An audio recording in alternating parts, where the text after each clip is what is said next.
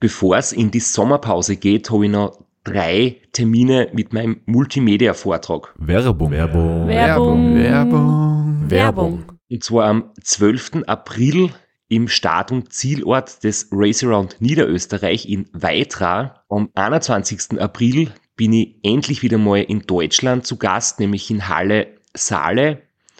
Und nach fünf Jahren Pause bin ich am 25.05. wieder in Kärnten. Und zwar in der Artbox in St. Gertraud bei Franschach. Es gibt ein paar Highlights vom Race Across America, Einblicke in meinen 24-Stunden-Rekord und natürlich ganz viel Anekdoten, teilweise auch sehr lustige, aus meinen beiden Teilnahmen beim Transcontinental Race. Wir haben sicher auch Zeit zum Plaudern, zum ein bisschen Fachsimpeln und gemeinsam einen schönen Abend zu genießen. Ihr findet alle Infos, alle Termine auf meiner Website auf www.christophstrasser.at. Dort gibt's auch die Links und die Möglichkeit, Tickets zu kaufen. Bis bald. Werbung. Werbung. Werbung. Werbung. Werbung Ende. Podcastwerkstatt. Herzlich willkommen bei Sitzfleisch dem Podcast, wo der nie der Akku ausgeht. mit Christoph Strasser. Und Florian Kaschitzer.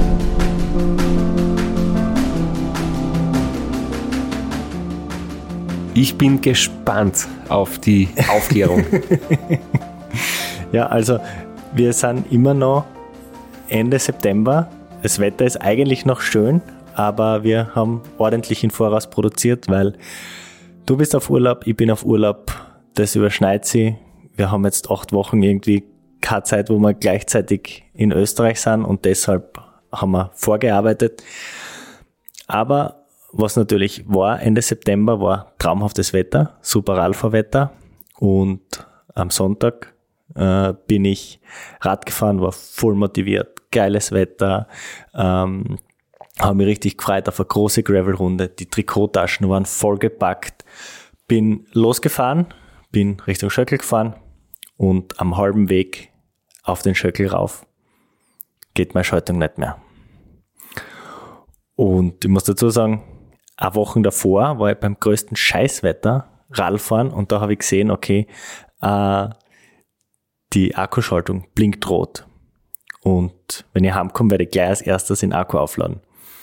Und dann war es kalt, ich war durchfroren, hab's nicht gemacht, bin dann ganze Wochen nicht Gravelbike gefahren. Lange Rede, ich bin am halben Weg am Schöckel, Schaltungsakku leer. Natürlich, nachdem es bergauf gegangen ist, kleinster Gang. Haben wir gedacht, ja, gut, halb so schlimm. Ich habe einen zweiten geladenen Akku daheim. Ich roll halt zurück, wird ein bisschen mühsam, aber es waren nur fünf Kilometer am kleinsten Gang. Heim zur Wohnung. Vor der Wohnung Und es geht meistens bergab, oder? es Richtung geht hauptsächlich bergab. Vor der Wohnung habe ich keinen Wohnungsschlüssel.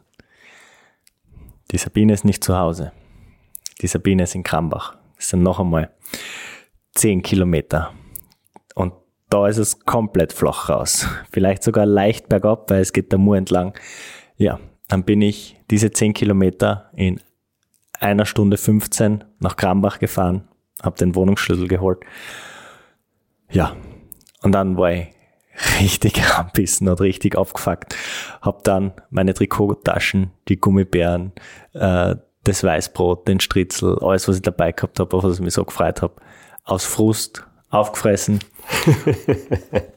und habe mich dann, äh, um meine Blödheit abzubüßen, bei 20 Grad daheim am Heimtrainer gesetzt. Ja. Genau, das war meine gute Geschichte zum heutigen Tag. Hast du danach dann direkt den Akku angehängt zum Laden? Ja, und den vollen, den ich zu Hause liegen hatte, der ist sogar bei meinem Göttaschel gelegen. Also der war schon bereit zum Wechseln, aber ich habe es einfach nicht gemacht. Ja, jetzt bin ich gescheiter. Es ist mir eh, ich bin eh schon länger mit elektronischer Schaltung unterwegs. Mir ist das noch nie passiert. Ist auch eine Erfahrung, die man machen muss. Anscheinend, wie mit Tubeless Reifen sich voll anbatzen. Was ist die Lektion aus der Geschichte? Sofort wechseln? So, wenn man Sofort wenn aufladen. schon rot blinkt, wechseln und nicht äh, zuerst duschen gehen. Das, was du hast, muss SRAM sein, wenn du von Genau. Wechselakkus redest. Ganz genau. Ich weiß es nur von der Shimano, da ist so, wenn es äh, hinten schon ausfällt, kannst du zumindest vorne noch schalten. Oder umgekehrt, wenn die Batterie leer wird, ähm, fällt einmal zuerst vorne aus und du kannst hinten noch schalten, damit du noch sinnvoll irgendwie heimfahren kannst. Ähm, bei der SRAM, du hast Single wahrscheinlich vorne, oder? Genau, vorne einfach, hinten. Und er ist einfach stehen geblieben. Ja. Am kleinsten Gang, also ganz links. Ich weiß Ja. nicht, ob das der kleinste oder der, Der größte, leichteste. der leichteste Gang jedenfalls. Ja, blöde Geschichte. Aber ähm, Deine Psyche war angeknackst, oder? meine Psyche war angeknackst und das ist die perfekte Überleitung. Und wahrscheinlich, der Podcast wird irgendwann im November rauskommen, wird auch scheiß Wetter sein und wir werden alle träumen vom Trainingslager auf Mallorca. Und deswegen schalten wir jetzt direkt nach Mallorca zu unserem heutigen Gast. Ja, weil wir sind nämlich nicht nur der Podcast mit den leeren Akkus, sondern der Science-Podcast. Und heute geht es ein bisschen um wissenschaftliches Thema. Genau, und da wollen wir gar nicht viel vorweg drumrum labern. Wir schalten jetzt nach Mallorca zu Dr. Rainer Oberguckenberger, dem Leiter der Psychiatrie in Palma de Mallorca. Und ja, der hat einiges zu erzählen. Wir werden heute der Frage nachgehen, wie sich Sport bzw. Radfahren auf die Psyche auswirken. Im positiven wie im negativen. Oder natürlich andersrum, wie sich die Psyche auf den Sport oder das Radfahren und die Leistungsfähigkeit auswirkt.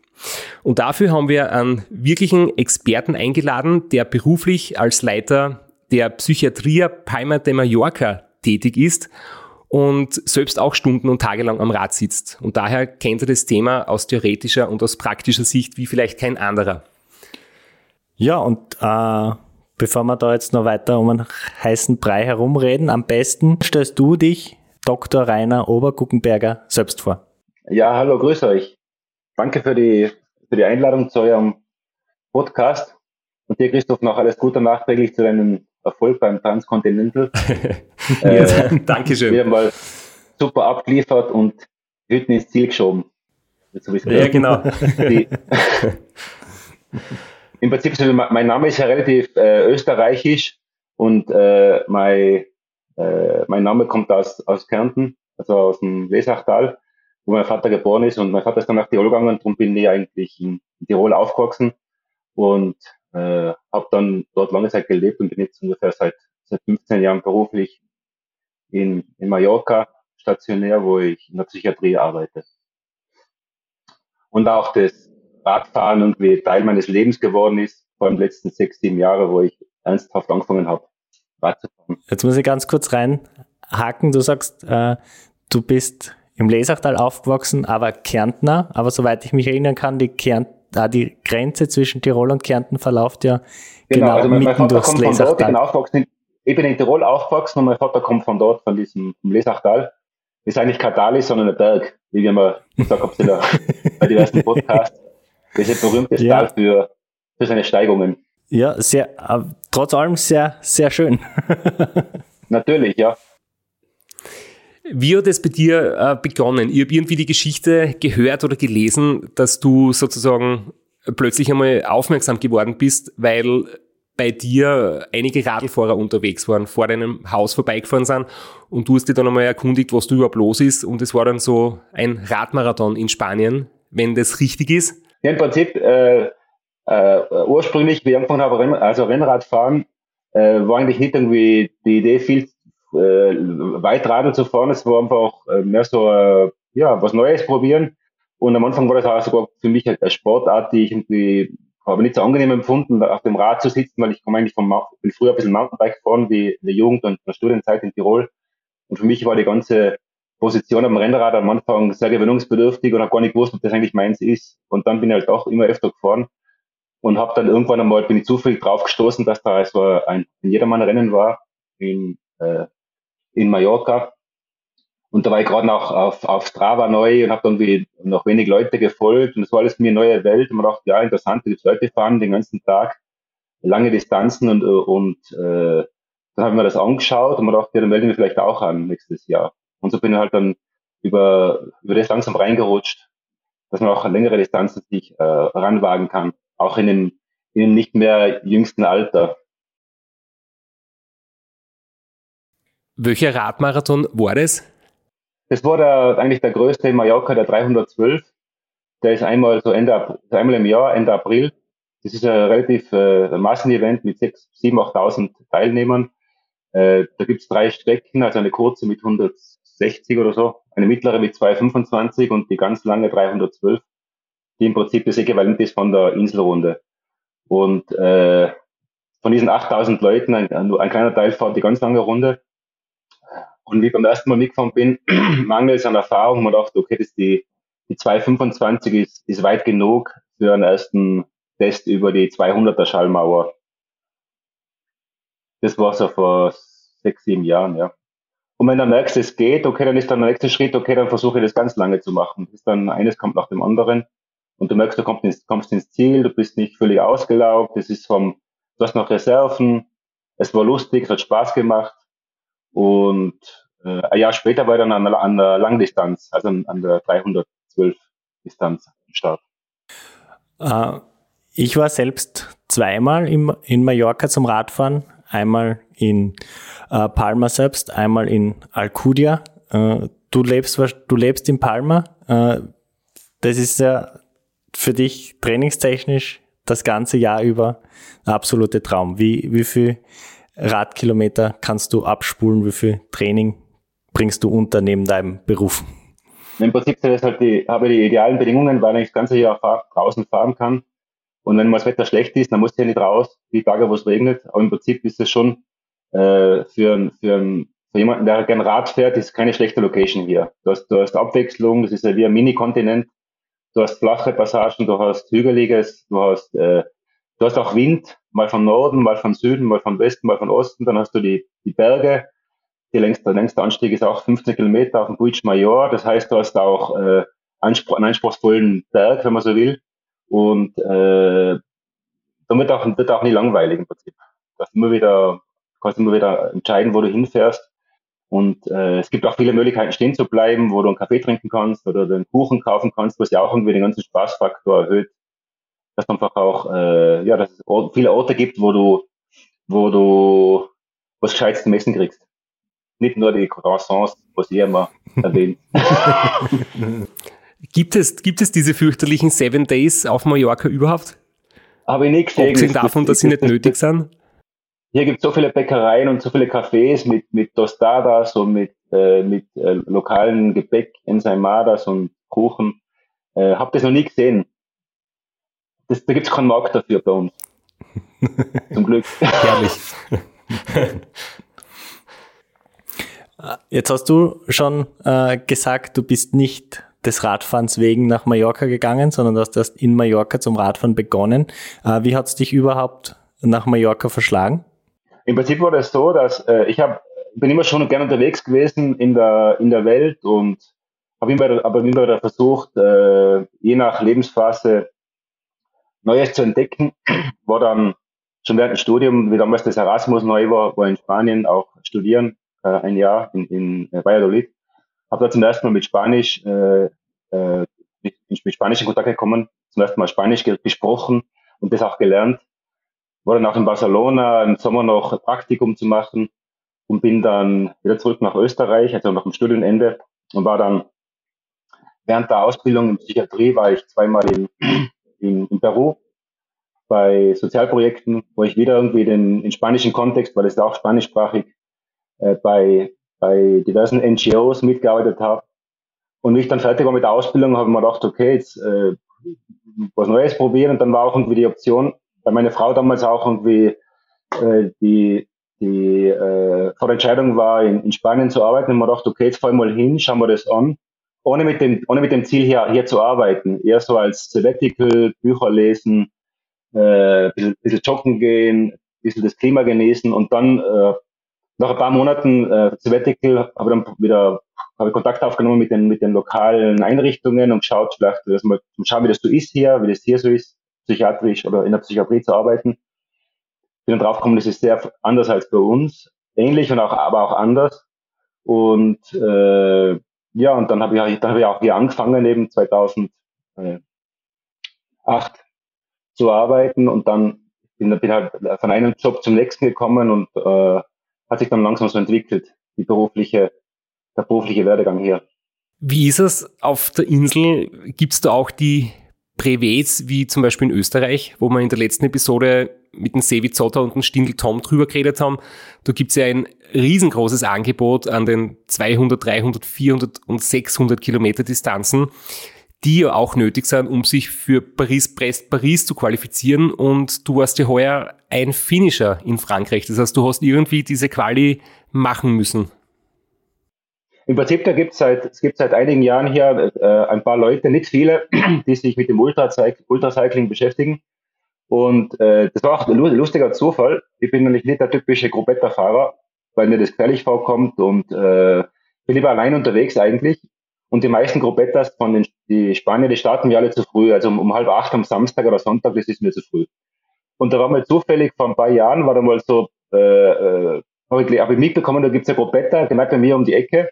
Die starten um 10 Uhr vormittags und machen so 100 Kilometer Runden. 100, 200, 100 bis 120 in einem, in keinem Renntempo, in einem, in einem Schnitt, wo du sagst, das kannst du mit, gemütlich mit, mitfahren.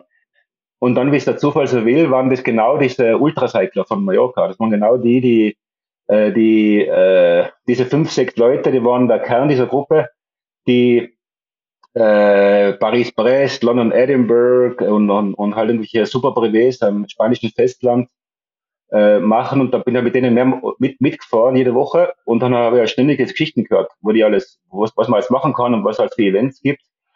Und dann habe ich auch gesehen, dass ich mit denen mithalten kann bei diesen Ausfahrten und dachte, ja, na, das ist gar nicht so weit weg. Äh, mit dieser Erfahrung, dass ich schon bei diesem Mallorca 312 gewisse Distanzen gefahren bin, habe ich gedacht, okay, vielleicht äh, könnt ihr, könnt ihr auch mal probieren mitzufahren und habt da Chancen, dass ihr ins Ziel kommt ohne, ohne, ohne gröbere Schwierigkeiten das war eigentlich ein, zufälliger Kontakt und, und das, das motiviert schon, wenn du auch den direkten Vergleich hast zu Leuten, und das waren auch Leute, die äh, ungefähr in meinem Alter sind. Das heißt, du merkst auch, das, das, das geht, das ist kompatibel mit deinem, mit deinem gesundheitlichen oder mit deinem, mit der körperlichen Fitness. Und natürlich sind es keine Siegfahrer oder Leute, die was da extrem schnell fahren, aber halt Leute, die das gut äh, äh, weit unterhalb der Karenzzeit fahren können und das auch als Erlebnisfaktor äh, sehen. Das war eigentlich der erste Kontakt.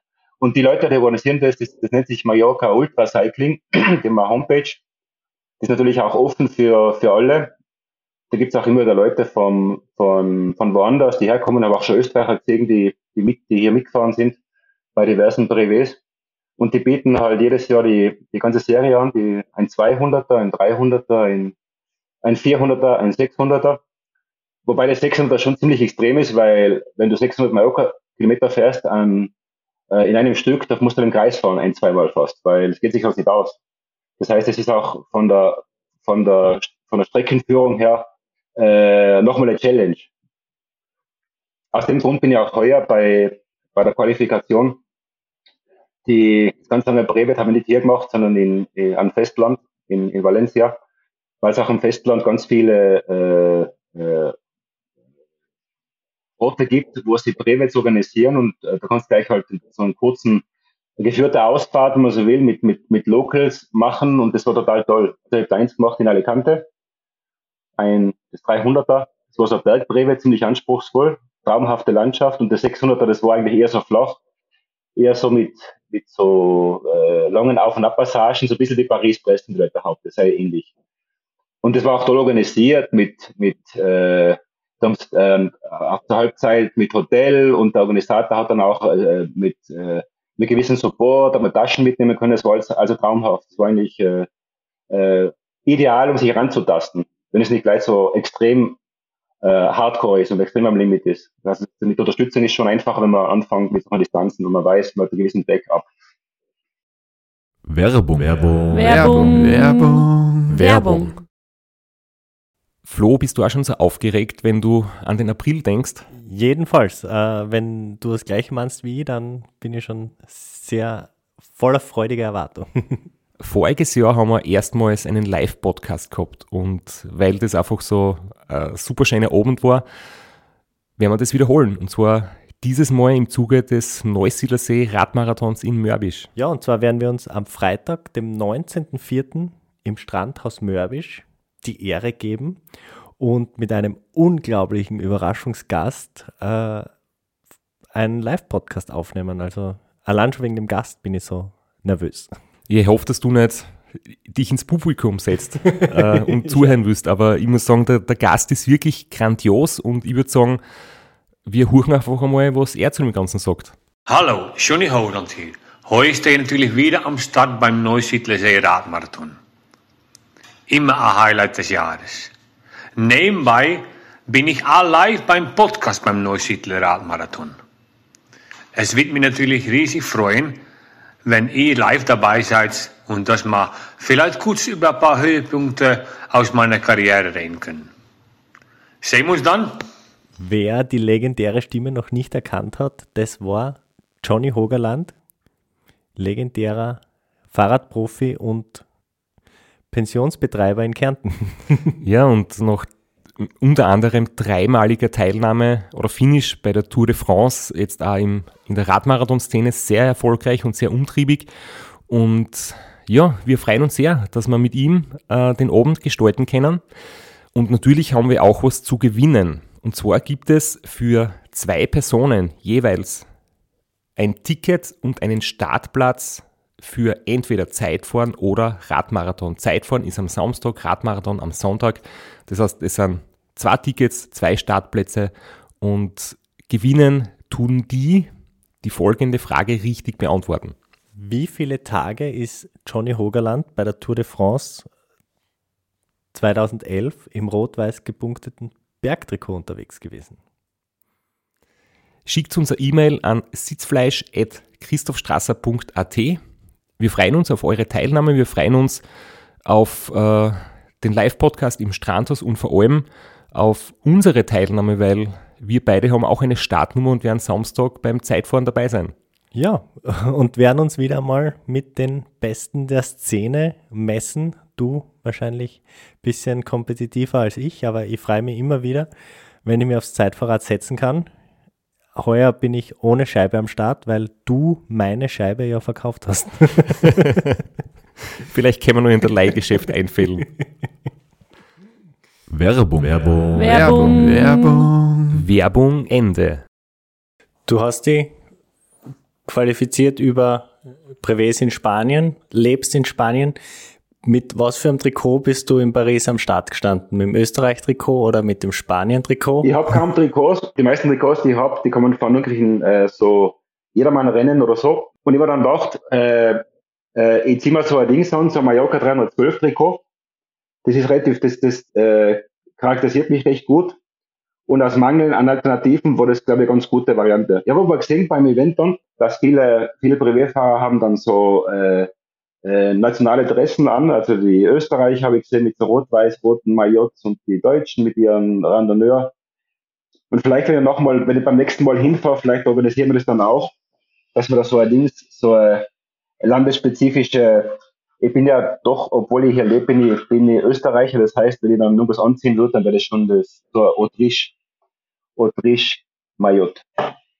Ja, wie wir jetzt schon gehört, in der letzten Folge über Paris, Press Paris, dass die Franzosen extrem draufstehen, wenn, wenn sie die Teilnehmer quasi äh, ihrer Nationalität zuordnen und die, die Nationalfarben irgendwie so mit Stolz präsentieren. Ähm, aber das heißt, du hast für, für die nächsten vier Jahre schon wieder was vor und was du in vier Jahren zu tun hast, sozusagen. Im Prinzip ist, also gerade das mit vier Jahren ist im Prinzip für, mein, für meine Planung eigentlich schon zu weit weg. Das heißt, wenn ich jetzt sage, ich mache das in vier Jahren, ist es zu weit weg momentan. Das, das kann, da kann so viel passieren, gesundheitlich und, und äh, motivationstechnisch. Ich plane immer eher so, äh, wenn ich, wenn ich Sport mache, ist immer schön, wenn man so ein Ziel hat, neben so, so Belohnungssystem, wenn man so will, dass ich weiß, okay, in drei Monaten, in fünf Monaten, in sechs Monaten, das ist so eine Zeitdistanz, die, mit der, mit der ich, äh, die für mich okay ist. Äh, aber, aber äh, ein mögliches Paris-Brest 2000 27 ist, mit dem würde ich mich erst ein Jahr vorher beschäftigen. Aber prinzipiell ist es möglich, weil, es ein super Event ist. Es ist ein Erfolgsfest eigentlich. Du hast überall Leute, die dich unterstützen unterwegs. Und äh, es sind extrem viele Fahrer. Ich glaube, es gibt kein, kein Ultrarennen mit so vielen Teilnehmern, soweit ich weiß. Äh, mit so, aus so vielen Nationen, mit so vielen Hintergründen. Da gibt es die sportlichen, die, die Vollgas fahren, das hat alles Platz. Da gibt es die Langsamen, die was einfach durchkommen wollen. Da gibt es die, die Philosophischen, die, die, die die Genussreisenden, da gibt's alles. Da gibt's die YouTuber, es ist Traum. Es ist einfach ganz eine bunte, eine bunte Zusammenstellung von, von ganz vielen äh, Weitradlfahrern, die aus verschiedensten äh, Motivationen teilnehmen. Und das Ganze in einem, in einem, in einem Ambiente eingebettet in so ein Volksfestcharakter, was mir extrem äh, erstaunt hat. Weil da waren, da waren ständig, waren äh, äh, zusätzlich zur, Organisa zur Organisation waren äh, Privatpersonen, Familie mit Kindern, ältere Leute, äh, die an der Straßenrand sitzen, die dann äh, Wasser, Kekse, selbstgemachte Krebs, Suppen, also alle, alles, was du dir vorstellen kannst, zu jeder Tageszeit fast äh, stehen an der Straße. Das ist unglaublich. Also das, das, das, das war äh, schon allein deswegen äh, finde ich das so was Besonderes, dieses ja, Völkerverbindendes. Traum. Sehr schön, das, das erzählen fast alle Teilnehmer, dass das äh, wirklich bleibenden Eindruck hinterlassen hat. Wie ist es für dich so gelaufen? Bist du gut durchgekommen? Hast du unterwegs äh, wüde Herausforderungen meistern müssen oder ist es, ist es geschmeidig gegangen? Im, im Prinzip war es äh, äh, alles irgendwie neu. Das war so wie Enterprise, in, wenn die, wie die Enterprise in neue Sphären hervorbringt. Weil ich wusste, das wird die längste Ausfahrt an einem Tag das wird die längste Ausfahrt an zwei Tagen hintereinander und es wird die längste Ausfahrt an drei Tagen hintereinander. Das wird die, die, die längsten drei Tage mit dem wenigsten Schlaf. Das, das wird äh, die, äh, das wird alles irgendwie neu. Und zwar ungefähr in einem Zeitraum von drei Tagen. Und das war auch so irgendwie das, das sich einlassen auf diese, äh, ja, auf diese Situation. Und äh, bin dann losgefahren. Ich wusste von, von den 400er Brevets, ich kann das fahren an einem Tag, das habe ich gewusst ich wusste, dass, wenn, wenn du schnell fährst, dass das geht in einer relativ flotten Zeit, aber dann weiterzufahren, dann zu wissen, am nächsten Tag geht's weiter, das war alles neu für mich. Und, äh, und darum war das irgendwie schön zu, zu merken, wenn du nachher da fährst, denkst du zuerst, schaffe ich es bis Brest an einem Tag, das sind ungefähr 600. Und äh, wenn ich es schaffe, wann komme ich an und wie geht's mir dann, wenn ich dort ankomme? Und wie wird es dann äh, mit, mit der Kälte? Weil einerseits gibt es die Wettervorhersage, aber andererseits ist halt doch, halt, und ich kenne es von Mallorca, äh, 12 Grad am Meer, das ist nicht, das ist 12 Grad, das kann saukalt sein oder 10 Grad. Weil das ist doch, es ist Mallorca nicht ähnlich. Das, das heißt, auch die Temperatur äh, mit der hohen Feuchtigkeit, das, das, das, das, da kann man sich auch unter, mit der Müdigkeit kombiniert, äh, kann man auch extrem frieren. Und äh, diese ganzen, diese ganzen Variablen, die ich, die ich nicht kennt habe, dann sich heranzutasten, das war dann wunderschön. Hab dann auch gemerkt beim Runterfahren vom, vom höchsten Punkt, äh, dass ich, wenn ich alle meine Klamotten anziehe, dass man nicht kalt war. Da war ich total stolz drauf. Und ich dachte, ja, minimale, minimales Gepäck mitgenommen und genauso viel, dass ich bergab bei 12 Grad und Nebel nicht, äh, nicht frieren muss. Das ist auch irgendwie so das, das, die kleinen Glücksmomente bei so einem, bei so einem Event, wenn du merkst, äh, du hast zumindest nicht alles falsch gemacht. Das ist irgendwie, das finde ich, das, das, das finde ich bei so einem Event auch diese diese kleinen Glücksmomente, wo du, wo du merkst irgendwie, ja, das klappt, oder? Wenn du auch merkst, du kannst vertrauen in deine eigene Planung, äh, auch wenn es um sowas geht wie so ein spezielles Event. Wir möchten dann mit dir sowieso noch gerne über das Thema Schlafentzug sprechen, was in der Psyche passiert, wenn man zu wenig schläft. Wie hast du das empfunden und vor allem, wie war es für dich, wenn du, wenn du das, das Problem quasi jetzt in deinem, in deinem beruflichen äh, Umfeld sozusagen bearbeitest oder kennst, wie war das dann in deiner eigenen Erfahrung im Vergleich dazu? Hast du das Thema Müdigkeit und Schlafentzug so erwartet oder war das komplett überraschend? Im Prinzip ist es so, die, die, von der Distanz her oder von der, von der, äh, von der, von der Intensität ist ja bei so einem Event mit, mit 1200 Kilometer, du kommst nicht irgendwie in, in, einen, in einen roten Bereich hinein. Sogar wenn du das, wenn du überhaupt nicht schlafen würdest, theoretisch so wie die schnellsten, ich denke mal die allerschnellsten, die das, die das quasi unter zwei Tagen fahren, die, die können da ohne Schlaf durchfahren. Und wenn die, wenn die die Erfahrung schon gemacht haben, ich glaube, das, das ist durchaus handelbar. Und bei jemandem wie mir, mit, äh, wo halt dann mehr oder weniger ungefähr drei Tage brauchst, äh, wenn dann, wenn du dann dem Körper dann bei den Pausen ausreichend, äh, ausreichend ein paar Stunden Schlaf gibst, dann hast du nie das Gefühl, dass du da irgendwie komplett äh, neben den Schuhen stehst. Also ich, ich, ich habe immer das Gefühl gehabt, dass ich Herr der Lage bin und es war nach die, die erste Nacht von eh die meisten durch. Was mich gewundert hat am Start, ich habe schon drei Stunden nach, nach Start, das, wir sind ungefähr um 8 Uhr am Abend losgefahren Und mir das extrem wundert, da waren schon um 11 Uhr, 12 Uhr, habe ich Leute gesehen, die am Gehsteig gelegen sind, schlafen. Dann habe ich mir halt gedacht, das ist irgendwie, das ist zu früh. Also wenn du noch vier Stunden schon äh, bei, bei, bei 10 Grad irgendwo vor der ersten Kontrollstelle am Boden liegst, entweder bist krank oder irgendwas, aber das, wenn du schon Schlafdruck hast, ist doch viel zu früh. Aber da habe ich Leute gesehen, das, da ich Leute gesehen, die, die, haben, die, sind, die am Boden gelegen ohne irgendwas und zu, zu Tages noch, noch relativ kurzen Streckenabschnitten schon. Und ich habe gewusst für mich selber, dass, dass, dass eine Nacht durchfahren im Prinzip, äh, wenn du nicht, wenn, wenn ich nicht Vollgas fahre, sondern so ein gütliches Tempo ansteigt, dass es gut geht. Was neu war, war halt dann ab nächsten Tag Nachmittag, so nach äh, 16, 16, 17 Stunden, 18 Stunden, äh, habe ich gemerkt, dass ich kurz ein bisschen müde wäre. Es war jetzt nicht extrem und dann habe ich kurz zweimal Pause gemacht. Das waren jetzt keine Powernaps, in meinen, in meinen Augen war ich eben nicht geschlafen, ich habe mich nur hingelegt in die Wiese, habe irgendwie die Füße ausgestreckt, den Kopf aus, einfach mal hingelegt, flach äh, durchgesteckt, habe den Wecker gestellt für alle Fälle, was dann eigentlich gar nicht braucht, weil ich, ich habe irgendwie nicht geschlafen, aber es waren halt so so, so 15 Minuten äh, entspanntes Darlegen und das hat dann schon geholfen. Hab danach haben gleich wieder was gegessen, damit der Körper irgendwie wieder im Aktivmodus reinkommt.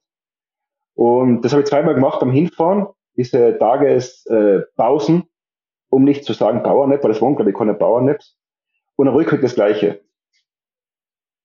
Das Schlafen an sich war ziemlich, äh, ja, eigentlich äh, miserabel von mir geplant, weil ich bin dann angekommen in Brest, so Mitternacht ungefähr. Und irgendwann habe ich das gesehen, das Panorama, die Leute sind rumgelegen überall am, am, am Sofa, so auf, am Boden mit, mit, mit Kartons. Und äh, ich, war dann, ich war dann auch zu faul, dass ich mir irgendwie Hotels suche, weil die, die Schlaf, die, diese Schlafgelegenheiten, die waren voll. Und dann drei Stunden warten, bis unser Bett frei wird, war mir auch zu blöd. Dann habe ich halt so einen Karton mir organisiert und habe mir dann irgendwie reingelegt, weil die halt, halt die Leute da rumlegen. Macht das gehört auch dazu, vielleicht, oder? Aber es war natürlich von der, von der, vom, von der, äh, von der Erholung her sicherlich nicht optimal.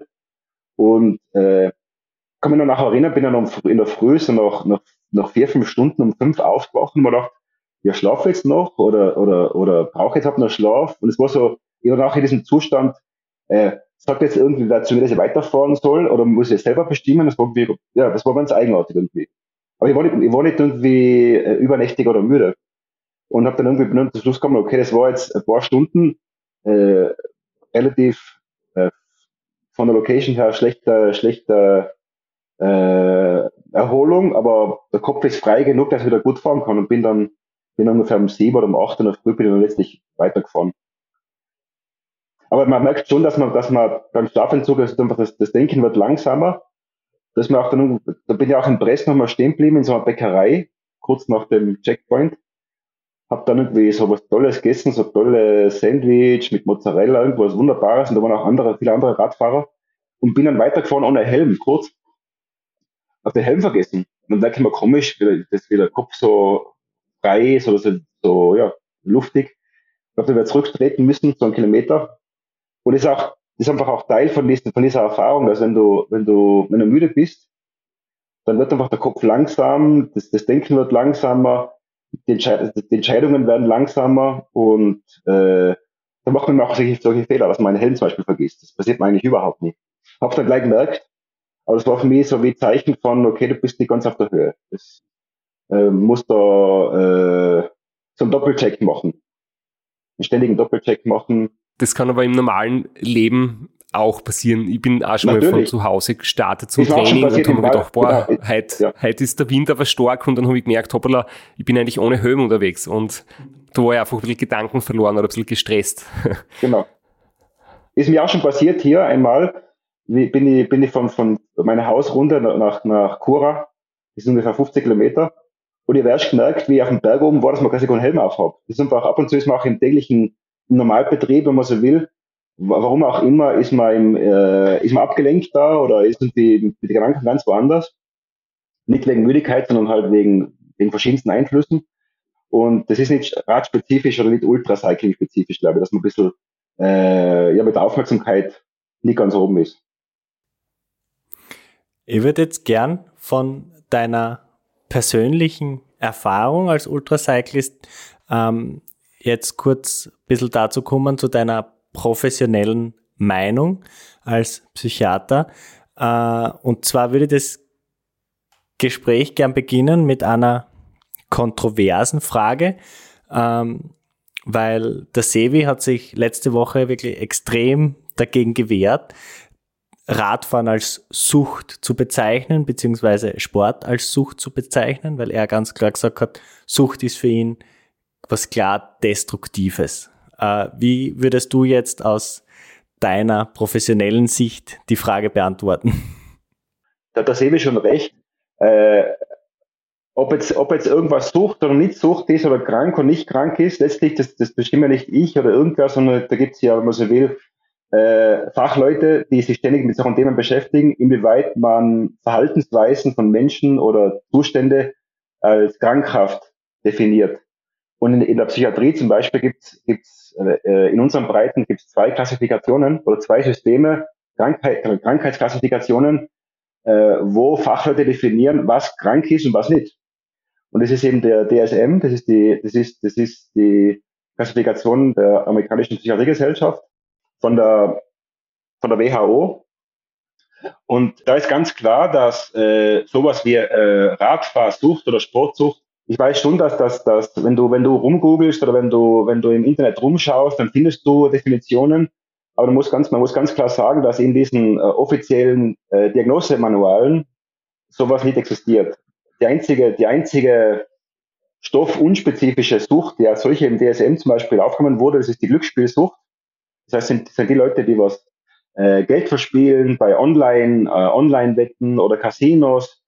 Äh, und das ist deswegen äh, aufgenommen worden als Krankheit, weil äh, der wesentliche Unterschied zwischen sowas und einer, einer anderen, unter Anführungszeichen, Sucht ist, da gibt es einen Leidensdruck und da gibt es äh, Auswirkungen auf das private, soziale und berufliche Umfeld. Das heißt, wenn ich jetzt ständig Glück spiele und, und immer mehr Geld einsetze und dann versuche, das, was ich verliere, mit noch mehr Einsätzen zurückzugewinnen und das irgendwie dann äh, immer mehr wird und immer häufiger und wenn ich mitspiele, wäre ich unruhig, dann kann ich Haus und Hof verspielen, dann habe ich irgendwann einmal Probleme in, in der Arbeit oder irgendwann bricht ich sogar ein, damit ich meine, meine Sucht finanzieren kann. Äh, andererseits, da gibt es auch einen tollen Artikel, habe ich, hab ich, hab ich gesehen neulich, von einem äh, in Basel, eine Sportwissenschaftlerin, die auch selber Triathletin ist, die hat da, hat da vor einigen, 2020, glaube ich, war das, ein, äh, eine tolle Arbeit geschrieben, ein Re also so ein Review nennt sich das, zum Thema äh, Sportabhängigkeit.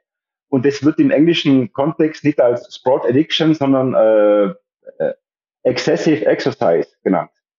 Das heißt, der, der, der Artikel von, von der Flora, jetzt heißen Flora, habe nochmal vergessen, und äh, hat der Titel äh, äh, äh, Excessive Exercise, Meta Review. Und was man da gemacht hat, ist anschauen, welche, welche Hinweise gibt es oder wie schaut es aus, inwieweit könnte man sowas vielleicht in Zukunft als, als, äh, als Sucht in, in zukünftigen äh, Manualen vielleicht definieren. Und, äh, und sie ist ja auch, wenn man so will, sie ist selbst äh, Triathletin und äh, ich denke, es ist auch interessant, wenn Leute sich mit solchen Sachen, Sachen beschäftigen, die selbst gewisserweise betroffen sind, weil auch ein Interesse besteht. Und ich glaube, ein wesentlicher Unterschied bei, bei, den, bei den Leuten, die, die viel Sport betreiben, bei den meisten, bei den allermeisten, hat der, hat der, der zeitliche Aufwand, den sie betreiben, in keinster Weise mit, mit, mit, mit, mit persönlichen Leidensdruck zu tun und hat auch in keinster Weise mit, mit schwerwiegenden Problemen im sozialen, beruflichen oder privaten Umfeld zu tun. Und von dem zu trennen muss man auch andere Dinge. Es gibt schon, es gibt schon äh, äh, in der Medizin Krankheitsbilder, die sehr wohl definiert sind. Und da ist vor allem das Thema der Essstörungen zu nennen. Wenn jetzt jemand leichter ist als der Flo oder leichter als ich, muss man sich noch keine Sorgen machen, Bei dir dass, man, dass das irgendwie krankhaft wird. Das ist kein wird. Problem. Du hast ab und zu hast du, hast du, hast du dein Gewicht erwähnt bei den Podcasts und äh, du bewegst dich ja bei knapp unter 80 Kilo, glaube ich, oder wenn das stimmt. Ja, richtig so um, um die 78 bis 80 Kilo, bin 1,85 okay, groß da, und bin definitiv im, im, kein im, Leichtgewicht. Definitiv keine Essstörung, äh, rein gewichtstechnisch, keine Anorexie, per Definition möglich. Und das andere, äh, die andere Variante, die man vielleicht noch berücksichtigen sollte zum Thema, äh, natürlich geht es im Leben auch um, um Balance und um das Aus, Ausloten von, inwieweit kann ich mein, äh, meine Passion das, das, die das Radfahren sein kann oder irgendein Sport oder, oder auch Schachspielen oder Musik, inwieweit kann ich die, diese Passion einbauen in, in, in, in meine restlichen Lebenswelten.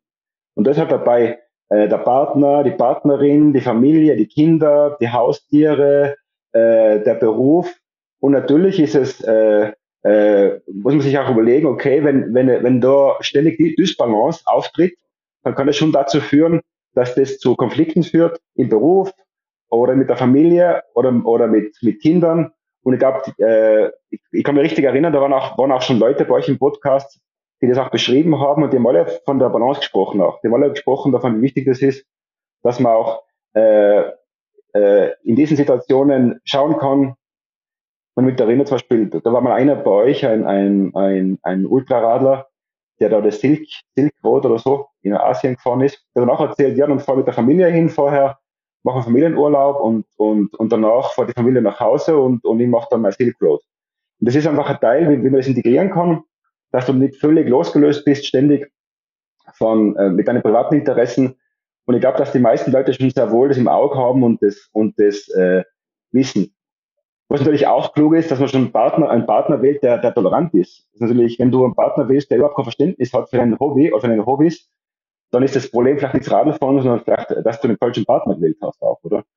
Das heißt, äh, dann, dann zu sagen, das Radfahren ist Schuld einer schlechten Beziehung, da geht es auch darum, dass man, dass man den Partner so wählt, dass, dass, dass, dass der weiß, mit dem was zu tun hat und welche Leidenschaften und Passionen er hat und welche nicht. Ich möchte jetzt nochmal zurück zu dem, was du gesagt hast. Du hast gesagt, ähm, nicht Stoff passiert, das Süchte ist, sind zum Beispiel die Spielsucht oder das ist im Prinzip die einzige. Ähm, wie ist es dann mit Personen, die man jetzt im Volksmund als Adrenalin-Junkies bezeichnet? Das heißt, ähm, Extremsportarten wie zum Beispiel Fallschirmspringen, Wingsuit, Fliegen oder alles in diese Richtung, wo man quasi wirklich äh, ja, Adrenalin im Körper ausschüttet und diesen Zustand dann offensichtlich genießt. Kann sowas ähm, in die Richtung Sucht gehen? Die Risikosportarten, so diese Wingflyer, diese Wingsuit-Flyer oder die äh, Fallschirmspringer, die wurden zum Beispiel in diesen, in diesen, in diesen Kommissionen, die, die sich Gedanken machen darüber, inwieweit man Krankheitsbilder einbaut in die, in die, äh, in die Kategorisierung und nicht. Die haben sie nicht, die haben sie nicht, in, die haben sie nicht irgendwie äh, äh, mitbeurteilt die Krankheitsbilder, die man oder die möglichen, die möglichen äh, Störungen, die man äh, so analysiert momentan, ist äh, das viel häufiger, auch viel bekanntere, die, die Sexsucht zum Beispiel, also die, die das, das, das, der, der, der ständige Drang und wie man das Gefühl hat, man muss irgendwie was seiner Sexualität ausleben, wie auch immer. Das andere ist eben diese, diese äh, sportliche Aktivität, das Exercise, ist, äh, wird diskutiert und auch äh, das Internet-Gaming ist auch das, was in den, in den Fachkreisen diskutiert wird. Diese Fallschirmspringer, Wingsuiter, die werden da gar nicht behandelt in diesen, in diesen Gremien. Und von den, und von, äh, weil die, weil einfach das, äh, es, es fehlt da irgendwie der Impact auf das soziale und äh, private Leben der, der Menschen.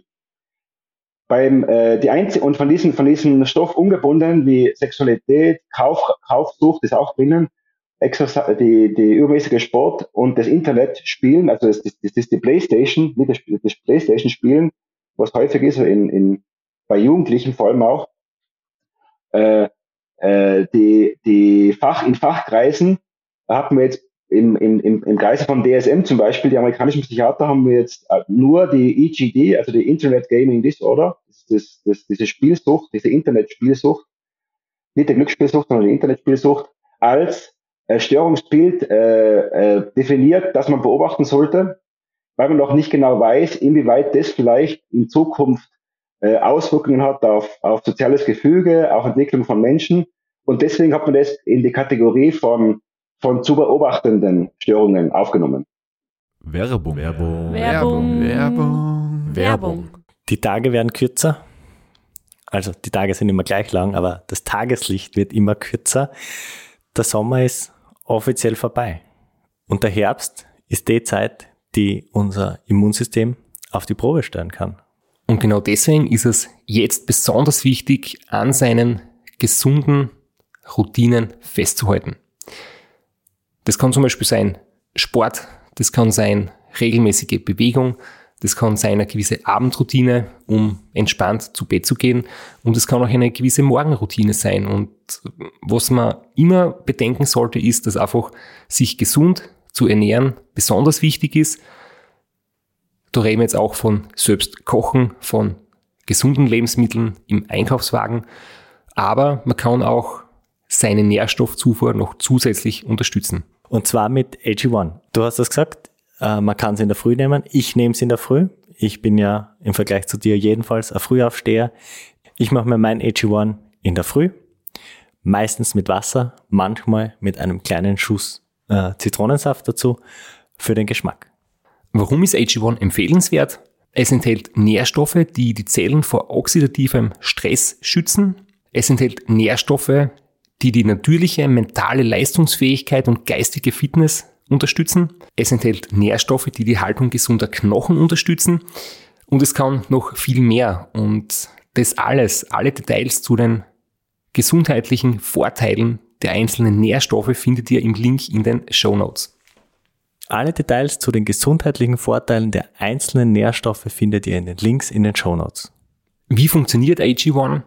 Durch die Synergieeffekte der hochqualitativen Inhaltsstoffe in AG1 nimmst du jeden Tag mit einem Scoop eine sinnvolle Menge an Vitaminen, Mineralstoffen, Botanicals, Bakterienkulturen und weitere Zutaten aus echten Lebensmitteln auf. Mit Mikronährstoffen in hoher Bioverfügbarkeit, die besonders gut vom Körper aufgenommen werden. So funktioniert's. Ein Messlöffel AG1, 250 Milliliter Wasser, fertig. Einmal am Tag, jeden Tag. Deine Entscheidung für eine bessere Morgenroutine. Wenn ihr das probieren wollt, im Abo wird AG1 ganz entspannt monatlich Freihaus geliefert. Ohne Vertragslaufzeit posieren oder kündigen ist jederzeit möglich.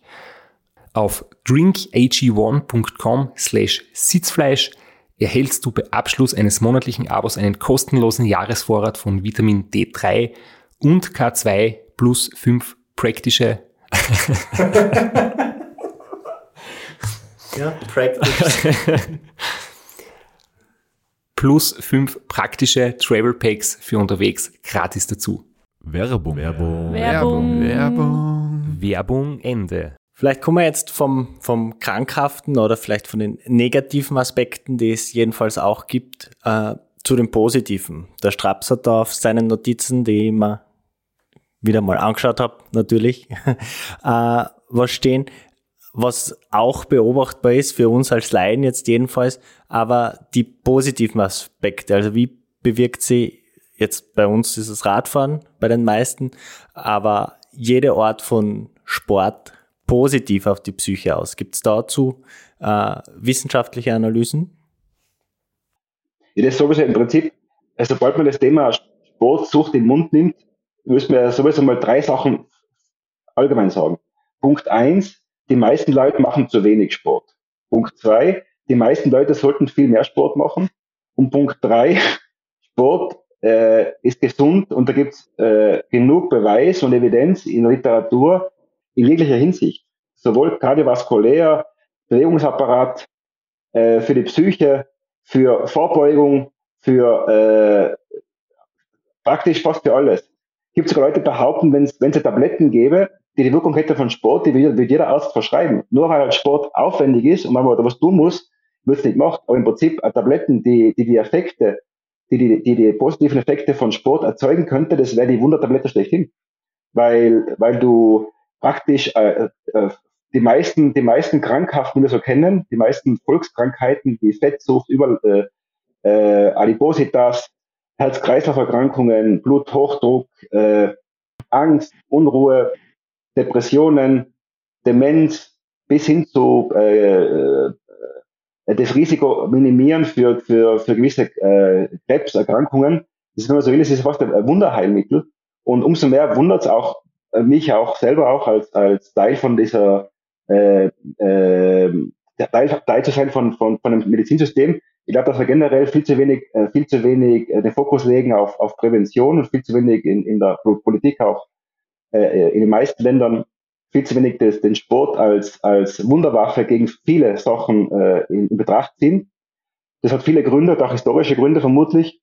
Aber ich denke mal, wenn, wenn, wenn Leute mehr Sport machen täten, dann würden wir, dann würden wir uns einen Haufen, dann würden Leute deutlich höhere Lebensqualität haben. Viele, viele könnten sich Tabletten sparen, die sie jetzt nehmen. Und viele Leute könnten äh, mit, mit deutlich höherer Lebensqualität leben. Und es ist halt die Theorie, es klingt immer so einfach. In der Praxis wissen wir, wie es ist. Es ist nicht so einfach, dass du jemanden, der, der nicht halt Sport betrieben hat, aufbringst, äh, auf dem Sofa.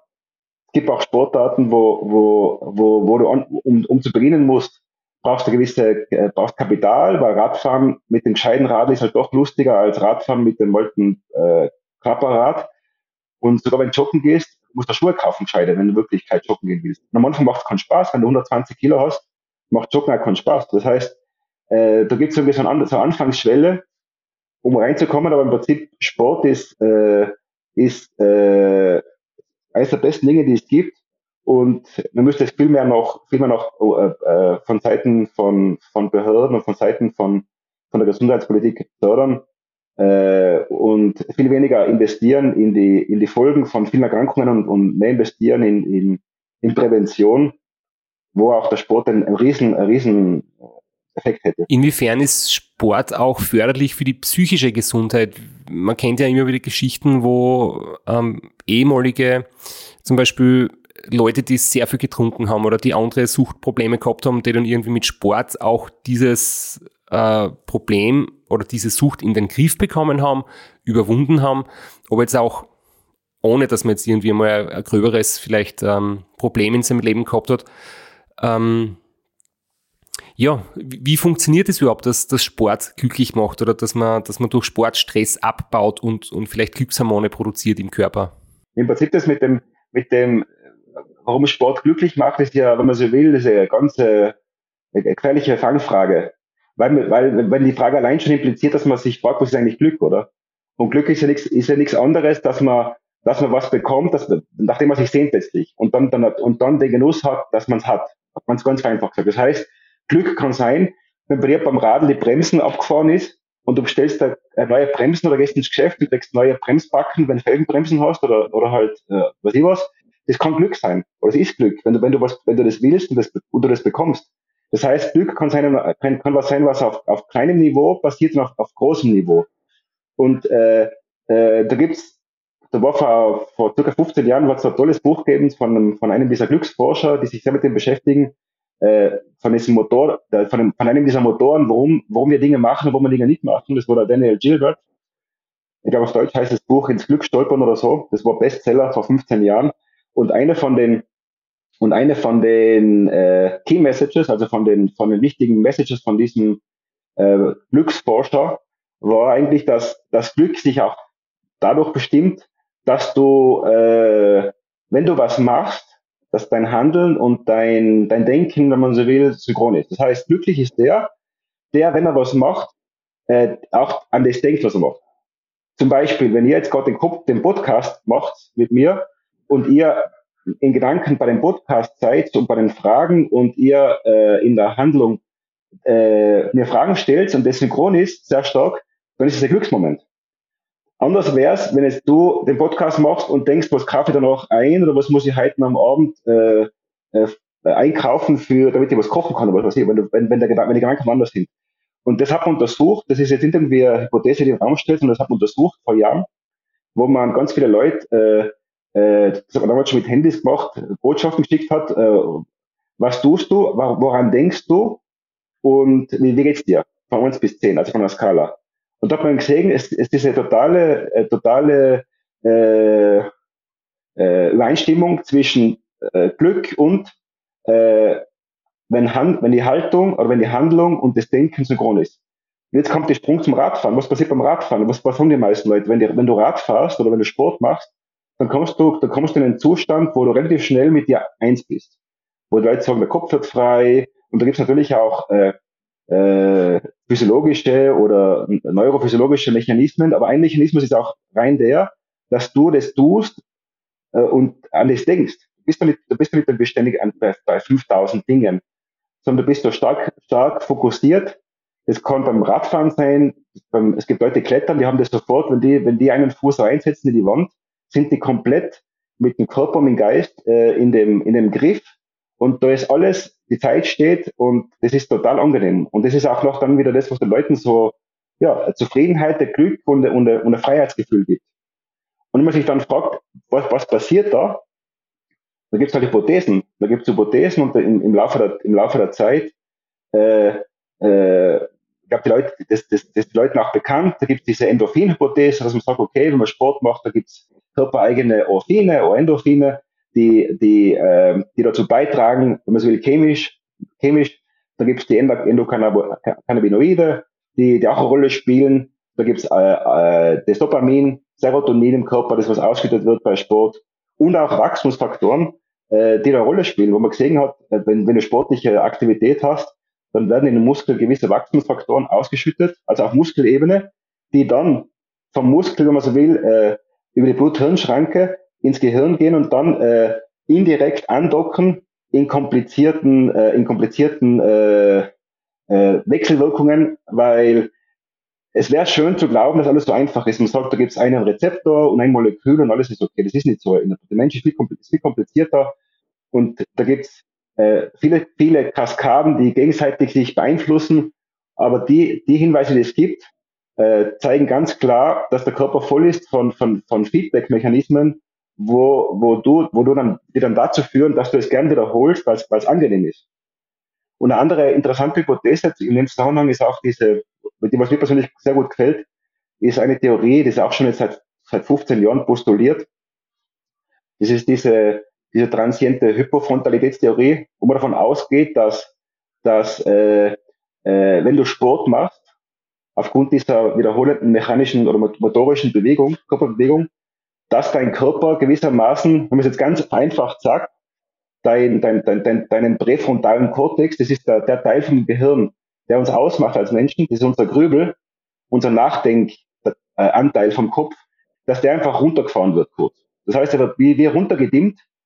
Und das ist irgendwie eine interessante Theorie oder ein interessanter Ansatz, weil, weil ich glaube, das auch, weil das auch viele so wahrnehmen, dass du, wenn du, wenn du Sport machst, du, hast, du kannst anders nachdenken, man hat, man hat weniger Zickzackbewegungen im Kopf, man kann, es ist alles einfacher und wenn man runtersteigt, hat man das Gefühl, man hat eine neue Idee, die man vielleicht davor im Büro nicht gehabt hat oder so.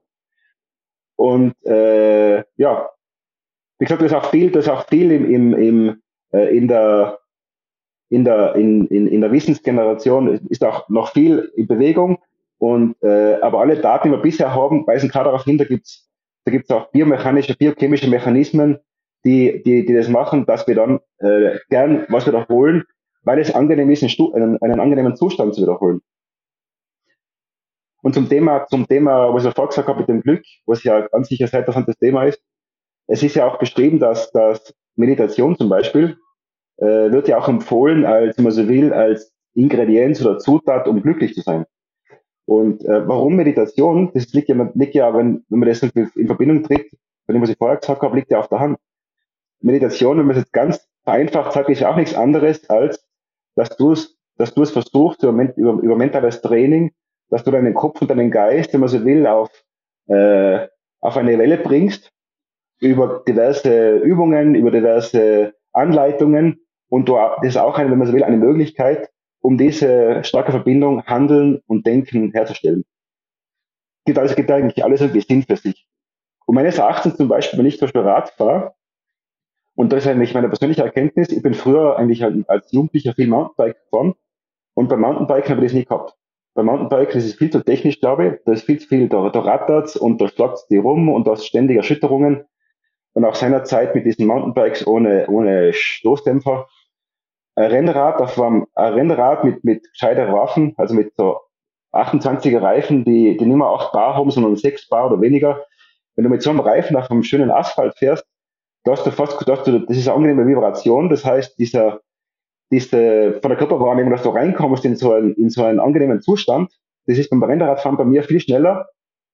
Äh, und ich habe das auch beim Rad, beim, Mountainbiking gar nicht erlebt früher. Also ich, ich würde da sogar das Rennrad, Rennrad und das Mountainbiking in meiner persönlichen Erfahrung als verschiedene, äh, verschiedenartig einstufen. Aber das ist eine persönliche Einschätzung, die, die, für mich so äh, festgestellt habe, die mich selber gewundert hat. Das heißt, also Rennradfahren ist auf einem gescheiten Asphalt mit gescheiter Waffen viel meditativer als irgendwo rumgräbeln auf Hardcore-Schotter und Felspisten. Das sehe ich persönlich ganz genauso. Also mir hat die Mountainbike-Erfahrung von vor 20 Jahren oder so einfach nicht so Spaß gemacht wie das Fahren auf der Straße. Äh, jetzt äh, hast du das ausgeführt, äh, dass es da einen Haufen wissenschaftliche Theorien gibt, äh, wie dieser, ich würde sagen, Flow-Zustand zustande kommt. Äh, kann man das jetzt abgesehen von Medi Mediation, kann man das einfach auch trainieren, wie man einen Muskel trainiert, wie man sein Herz-Kreislauf-System trainiert oder äh, passiert das einfach oder passiert nicht? Es gibt ja Leute, die äh, diesen Flow-Zustand nie so richtig erleben und die sie immer ein bisschen quälen müssen. Äh, das, um das kann man Sport trainieren. Ich glaube ich glaub sogar, man sollte das, man sollte viele Bereiche, uns, ich glaube generell sollte man viele Bereiche unseres Geistes und Kopfes oder unserer Seele trainieren. Ich glaube, dass wir generell äh, in unserem Denken viel zu körperlastig sind, weil wir glauben irgendwie, wichtig ist der Muskel, äh, der muss trainiert werden und immer der Muskel und immer der Muskel, aber der Muskel ist letztlich auch nichts anderes als eine Verlängerung vom Kopf, weil der Muskel, der wird ja auch letztlich im Kopf gesteuert, oder? Und äh, äh, man, man kann sehr wohl Meditation, äh, über Meditation, über, über Biofeedback, über verschiedenste Übungen wenn du das häufig machst, und da gibt es auch Fachleute, die wissen da viel mehr als ich, weil ich bin ein Meditationsprofi, ich habe Freunde, die sich sehr, sich sehr viel mit Meditation. Und im Prinzip, wenn du das oft machst, äh, du kannst dann irgendwie den Körper oder den Geist an, an, an Zustände heranführen, die, die extrem angenehm sind, die, die, die, die, die, die in, eine, in, eine, in eine Gelassenheit hineinbringen, in eine, in eine ständige Gelassenheit, die angenehm ist, wo das Leben leichter wird, wo du deine, deine, deine Emotionen besser kontrollieren kannst. Und das ist nur eine Folge von Wiederholen. Letztlich ist da nichts anderes als Wiederholen. Wenn du, wenn du, wenn du, äh, wenn du äh, oft eine etwas, was dich entspannt, wiederholst, also auch geistig, das kann ja auch sein Buch lesen. Es gibt Leute, die lesen ein Buch, die, die, die, die, die entspannt das extrem. Und das dann, wenn die dann öfter Buch lesen, ist das super, weil wenn die dann wissen, ich lese ein Buch mit einer gewissen, gewissen Thematik, das entspannt mich, dann würde ich sagen, mach das öfter, wenn dir das gut tut. Das, das ist ein Training, wo du äh, Entspannungs, äh, äh, Entspannungskreisläufe im Kopf irgendwie anregst, wo dann praktisch in deinem inneren System du äh, wie so eine innere Massage, äh, Gehirnmassage anregst über gewisse verschiedene Tätigkeiten. Das muss nicht nur Sport sein, das kann ganz verschiedene Sachen sein.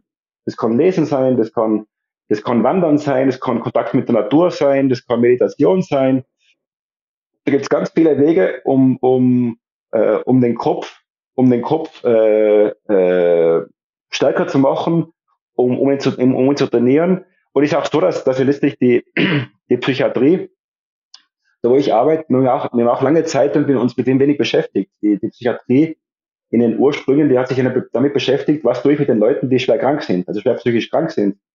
Und es ist erst auch in den letzten Jahren zu dem, zu dem gekommen, dass dass sich auch in der Psychiatrie wir uns zunehmend beschäftigen mit, mit äh, Salutogenese, wie kann man gesund bleiben. Äh, das sind aber nicht irgendwie, das ist, ist nicht unser starkes Standbein, historisch gesehen. Psychiater waren Profis im Beschreiben von Krankheiten vor 150 Jahren und im Beschreiben von schweren Zuständen. Aber wir haben uns kaum Gedanken gemacht über, über Vorbeugung und über, und über, und über Denken über den Tellerrand hinaus. Und letztlich, wenn man, wenn man, wenn man, wenn man äh, wenn, wir, wenn, wir, wenn wir wollen, dass uns besser geht, dann glaube ich, ist auch wichtig, dass, dass sich äh, Menschen über den Tellerrand hinausschauen, welche, welche Möglichkeiten gibt es, dass wir unseren Kopf abtunen können, unseren Körper und den Kopf abtunen können oder upgraden oder was weiß ich, was weiß ich. Und da auch offen zu sein. Und da ist äh, Sport ein, gutes, ein guter Weg, da ist Meditation kann ein guter Weg sein. Und was dann für den Einzelnen das Richtige ist, da würde ich auch niemandem irgendwie äh, sagen, was zu tun ist. Ich glaube, da muss auch jeder selber äh, äh, das probieren und schauen, was tut mir gut, was liegt mir und wo fühle ich mich wohl. Ich kenne Leute, die sagen, Meditation gefällt mir nicht oder, oder Yoga, da, da, da, da, da, da, die werden nervös. Und da kann ich sagen, okay, das, das, das, kann, das kann sein. Man kann, nicht, man kann nicht jemandem irgendwas verschreiben. Es muss, aber die Leute sollen wissen, äh, soll, sollen die Zeit sich nehmen, sollen Dinge probieren und herausfinden, was ihnen gut tut und wie sie es dann schaffen, auch ihren, ihren, ihren Kopf, wenn man so will, auf Vordermann zu bringen, weil wenn du mehr Kontrolle hast über deine, über deine Gefühle, mehr besser dich kennenlernst, dann bist du in jedem, dann bist du da auch, wenn man so will, das ist für alle Lebenslagen nur vorteilhaft. Beruflich, privat und auch bei Multiseitigen, egal was. Du hast vorher gesagt, Glück empfindet man dann, wenn man sich etwas wünscht und dann im Prinzip auch bekommt und seitdem du das gesagt hast, liegt mir der blöde Schmäh auf den Lippen. Der Flo zum Beispiel ist glücklich, wenn er einen gescheiten Reifen endlich einmal kriegt und nicht immer mit seinen Reifenpannen vom Pech verfolgt ist. das, das, das kann ich verstehen. Das, das, das, das, weil man oft auch glaubt, das Glück muss irgendwas sein, was, was, was Großes und was Einzigartiges. Das letztlich ist auch so, dass wenn man, wenn man, wenn man auch, wenn man auch das kleine Glück, das tägliche Glück als solches wahrnimmt, dann wird man auch erst richtig glücklich. Weil wenn ich, wenn ich, wenn ich, äh, wenn ich nur, wenn ich nur zufrieden bin, wenn ich das Transcontinental Finish als einziges Glücksgefühl, dann bin ich auch nicht am richtigen Weg. Weil ich, ich denke mal, es gibt, es gibt äh, viele kleine Dinge im täglichen Leben, die Glück erzeugen können. Es gibt viele Dinge im privaten, im beruflichen, im, im sozialen. Es, es, äh, äh, es kann Glück erzeugen, wenn ich mit, mit, mit Freunden treffe und nur Blödsinn rede mal ein paar Stunden. Das ist Glück kann auch Glück sein. Alles ist Glück. Und äh, ich glaube, da, dass man da auch den Kopf sich frei hält und, und nicht irgendwie sich limitiert auf, auf wenige Lebenssituationen, wo man glaubt, das sind die Glückszubringer für einen selber. Umso mehr man da hat. Und ganz wichtig ist eben, die Menschen sind ja Sozialwesen, was man vielleicht äh, nie vergessen soll, einer der wichtigsten Dinge überhaupt im, im Sinne von, von, von Ausgeglichenheit oder äh, persönlichem Wohlempfinden ist der Kontakt zu anderen Menschen. Das kann sein Familie, das kann sein die Eltern, das kann sein Partner, Freunde, Freunde von Freunden. Äh, das sollte man überhaupt nie äh, vernachlässigen. Man sollte immer schauen, dass man, dass man, dass man Kontakt hat, dass man das, äh, dass man das fördert. Das ist viel wichtiger als die meisten Dinge für, für die Menschen. Und das ist, für die, äh, wenn man so will, ist eine, ist eine billige Zutat, die einen, einen hohen Benefit gibt. Ich kann das übrigens nur bestätigen. Ein Transcontinental Race zu gewinnen macht definitiv nicht glücklich. Es sind die Momente unterwegs. es sind die Momente unterwegs, wo man einfach äh, ja andere Leute trifft, wo man das Abenteuer erlebt. Äh, die Monate in der Vorbereitung, wenn du dir Gedanken machst und tüftelst an deiner Ausrüstung, an der Route und danach quasi die die Belohnung irgendwie kriegst, dass das, was du dir gedacht hast, dann tatsächlich aufgeht. Und, und das sind dann so die ganz kleinen Glücksmomente, wenn du mitten in der Nacht jemanden findest, der da was zum Essen gibt oder du du hast gerade äh, unter blödesten Umständen den, den Schlauch gewechselt und kannst wieder weiterfahren. Ja. Das sind die Dinge, die dich glücklich machen. Nicht, dass du dann auf der Homepage irgendwo mit dem Einserfahren ähm, dort stehst. Also das ist definitiv ganz so. Bei mir war das auch so. Ich habe zum Beispiel das, das Finishen von dem Paris-Brest war für mich, war für mich der maximale Glücksgefühl. Äh, das Glücksgefühl ist eher, ist für mich eher so äh, äh, äh, der Zustand vorher, so wie du gesagt hast, äh, wie, wie ich die Brevets gefahren bin, wo, wo, wo, äh, wo ich gewusst habe, ich mache das, da gibt's da gibt's ein, ein, ein höheres Ziel, da gibt's dann irgendwann eine Belohnung, wo ich dann einfach auch gesagt habe, das will ich sonst nicht machen, weil ich würde nicht, ich, ich würde nicht 400 Kilometer fahren, einfach so, damit ich gefahren bin. Aber ich weiß, dass, da gibt's einen Benefit danach, da gibt's ein Event, da gibt's eine Reise. Ich war nie vorher in Paris, ich war oft schon in Frankreich, ich war nie in Paris. Das heißt, da gibt's dann, da gibt's dann äh, so, so ein Benefit und die vielen kleinen Gegebenheiten unterwegs vorher, die vielen Menschen, die man kennenlernt, äh, war, da war auch, auch jetzt so eine lustige, eine lustige Situation ein in, in an, an Paris-Brest, wenn ich es erzählen kann. Das war, das war bei der zweiten Nacht in, am Rückweg in Fougère, wo ich geschlafen habe. Äh, da bin ich irgendwie so um zwei in der Früh oder so bin ich angekommen und äh, da habe ich halt irgendwie so einen Schlafplatz gesucht von der, von der Organisation. Und dann haben wir, dann, dann haben die also rumgeschaut auf diesen, auf diesen Tafeln, weil da wird dann, wirst dann reingeschoben, wirst dann reingebracht in, in, in, in, eine, in eine, so eine Schlafmatte, wo halt die Leute ungefähr so schlafen wie du, damit du die Leute nicht störst. Und dann war es total lustig, weil ich habe dann da geschlafen, zwei Stunden oder drei Stunden, dann, dann gehe ich aufs Klo, dann triff ich draußen am, am Gang jemanden, den ich kennengelernt habe in, in Valencia, bei einem dieser Brevets. Und dann hat er gesagt, ja Rainer, was machst du? Sag ich, ja, ich schlafe da sogar. Ich habe da auch geschlafen, aber ich habe ihn nicht, hab ihn nicht gesehen, weil er war, war das doch dunkel.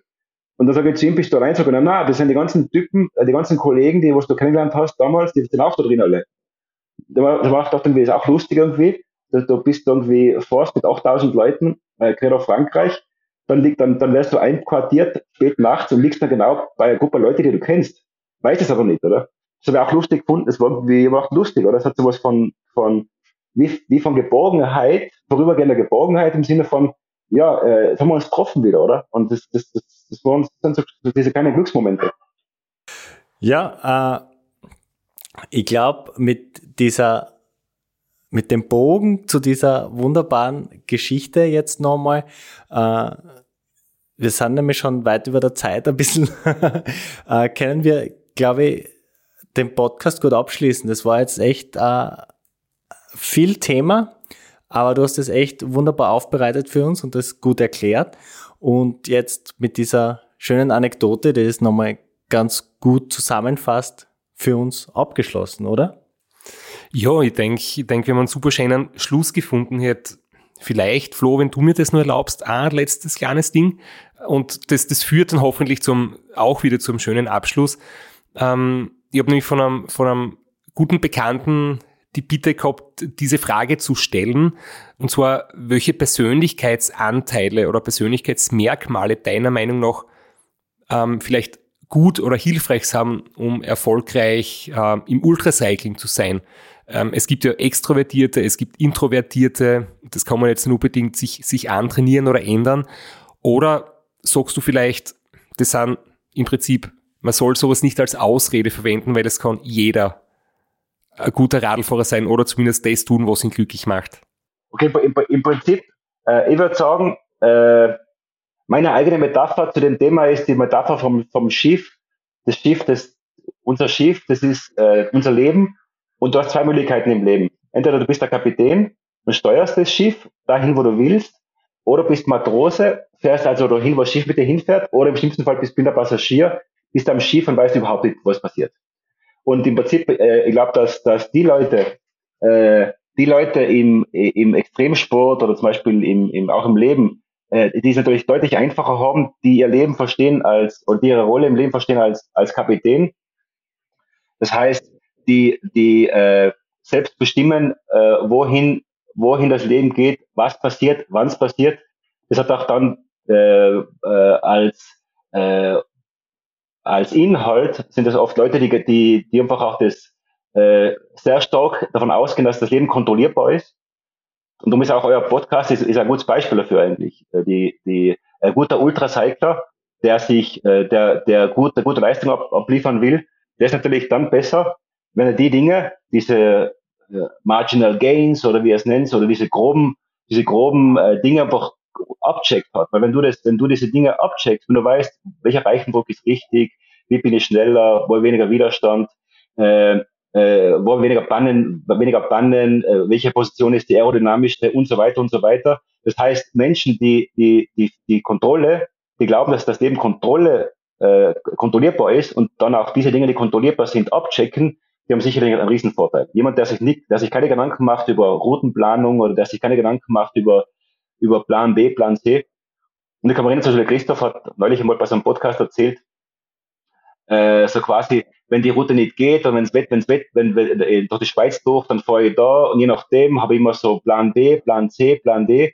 Und das ist einfach, äh, das, gibt, das, das, das macht ja auch stark, weil, wenn, weil wenn du weißt, äh, wenn du weißt, ich habe das durchdacht, ich muss nicht improvisieren. Das habe ich durchgerechnet, ich habe das durchdacht, das, das war auch äh, Glücksmomente, wo man das plant, wo, wo man das und das ist ein, ein riesen, ein riesen äh, äh, typisches Zeichen für Leute, die das, die, die einfach da äh, mehr Erfolg haben oder die stärker sind mental. Das andere ist auch das, das was man Commitment nennt. Das, das ist das, dass du einfach auch, egal was passiert, die nicht äh, ablenken lässt, dass du einfach am Ziel beharrst und sagst, äh, auch wenn ich dann vielleicht einen Unfall habe und wir vielleicht mal einen Fuß bricht, dann mache ich es halt in zwei Jahren, aber ich lasse mich nicht abbringen von dem.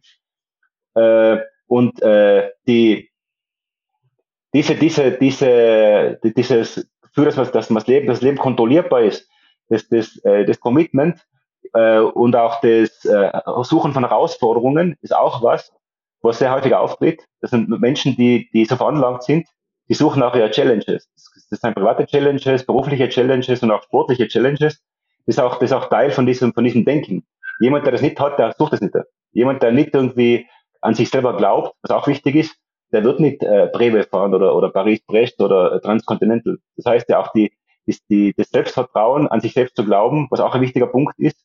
Und, und diese, diese, diese Punkte sind auch selbstverstärkend, weil wenn du jetzt weißt, du, du kannst was, oder wenn du weißt, du gewinnst so, du bist ganz vorne bei so einem Rennen, dann wird natürlich auch durch das eigentlich, durch das Event schlechthin, wird es verstärkt. Weil wenn du weißt, okay, ich kann das und ich habe das schon mal gewonnen, zum Beispiel, so wie Transcontinental, dann ist natürlich völlig klar, dass das die äh, mental extrem stark macht. Weil das ist dann keine Wahnidee oder irgendwas. Das ist dann völlig reales Denken, okay, ich bin professionell, ich habe das gut abcheckt, habe Vertrauen in mich selber, ich habe das schon mal gewonnen, das Ding. Das heißt, das, das kann jeder machen, das ist, das ist, das ist realistisch. Das heißt, es ist auch so, dass das, dass äh, die Einschätzung im, äh, muss natürlich gesund sein. Das muss, äh, jeder äh, ist mehr oder weniger geeignet und jeder muss auch danach schauen, okay, was ist realistisch. Weil was natürlich nicht geht, ist, dass zum Beispiel so jemand wie ich, der irgendwie so äh, 0815, so Jedermannfahrer, der ein bisschen ambitioniert ist, aber nicht wirklich viel Talent hat, ich könnte nie, ich, ich, würd, äh, äh ich könnte nirgendwo reingehen mit so einem, mit so einem Mindset und sagen, ich bin jetzt das. Das wäre völliger Blödsinn. Das, das, das, das, das ist äh, Schwachsinn. Es muss immer angepasst sein an die Situation, an, äh, an, an, an, an, an, an, an den Kontext und äh, wenn man so will, das, das sind wichtige, das sind diese Zutaten, die ich vorher genannt habe, die äh, äh, Eigenschaften, die die haben, das kommt jetzt nicht von mir, sondern das sind, äh, das habe ich untersucht schon vor, vor vielen Jahren, also vor 40, 50 Jahren, bei, wo geschaut habe bei Firmen, welche Leute halten mehr Stress aus. Das heißt, diese Sache mit Commitment oder mit, mit Confidence, das seien, das seien Daten von, von, der, von, der, von der Psychologieforschung der 70er Jahre, wo, das, wo man schon geschaut hat, warum gibt es Leute, die, die mehr Stress aushalten? Was haben die? Und diese, und diese Information, die hat man dann damals schon, wenn man so will, äh, festgemacht und ist dann später ausgebaut worden. Im Prinzip sind immer die gleichen, tauchen immer die gleichen Dinge auf. Das ist die, die das Commitment und die Kontrolle. Das sind, das sind, so, das sind so diese, diese Standardzutaten, die was ganz viele haben und die, und die Menschen, die das, die das, die das, die das äh, haben und dann auch kultivieren, weil ich kann es auch kultivieren dann und verstärken. Oder ich kann es einfach nicht kultivieren. Wenn ich, wenn ich es nicht kultiviere, wenn ich, wenn ich, wenn ich, wenn ich, wenn ich, wenn ich, äh, wenn ich nichts mache und wenn ich das Leben leben lasse, Matrose bin, dann habe ich es vielleicht, oder dann wird es langsam verloren gehen. Und der, der Kapitän ist, der wird halt was draus machen. Ich glaube, Specialized wird sich jetzt auch freuen, weil du mit dieser wunderbaren Anekdote vom Schiff und vom Kapitän sein unseren Podcast jetzt abgeschlossen hast und wir wissen ja, Schiff ist die Bezeichnung fürs schnelle Zeitvorradl von Specialized und ja, ich glaube, das haben wir schon oft gehört von vielen, die bei uns zu Gast waren und wir selbst können uns, glaube ich, auch gut einschätzen. Es ist immer ganz wichtig, realistisch zu sein, zu wissen, was man vor allem nicht kann, sie nicht zu überschätzen, sie selber richtig einzuschätzen. Richtig. Und dann ähm, kommt der Spaß am Sport, glaube ich, ganz von selbst. Genau. also dem ist wirklich nichts mehr hinzuzufügen. Äh, danke dir vielmals, dass du dir die Zeit genommen hast. Äh, jetzt, wo bei uns der Herbst begonnen hat und uns in seinen Fängen hat, äh, kann man nur neidisch nach Mallorca blicken, wo der Herbst zwar auch ist, aber wo es zumindest immer noch angenehmes Radfahrwetter gibt. Vielen lieben Dank, Rainer, dass du dir die Zeit genommen hast, sogar mehr als neidig ausgemacht haben. Und äh, ja, wir wünschen dir alles Gute für Ebenfalls. deine nächsten Radeltouren und bedanken uns. Es war wirklich großartig. Dankeschön, macht es gut. thank you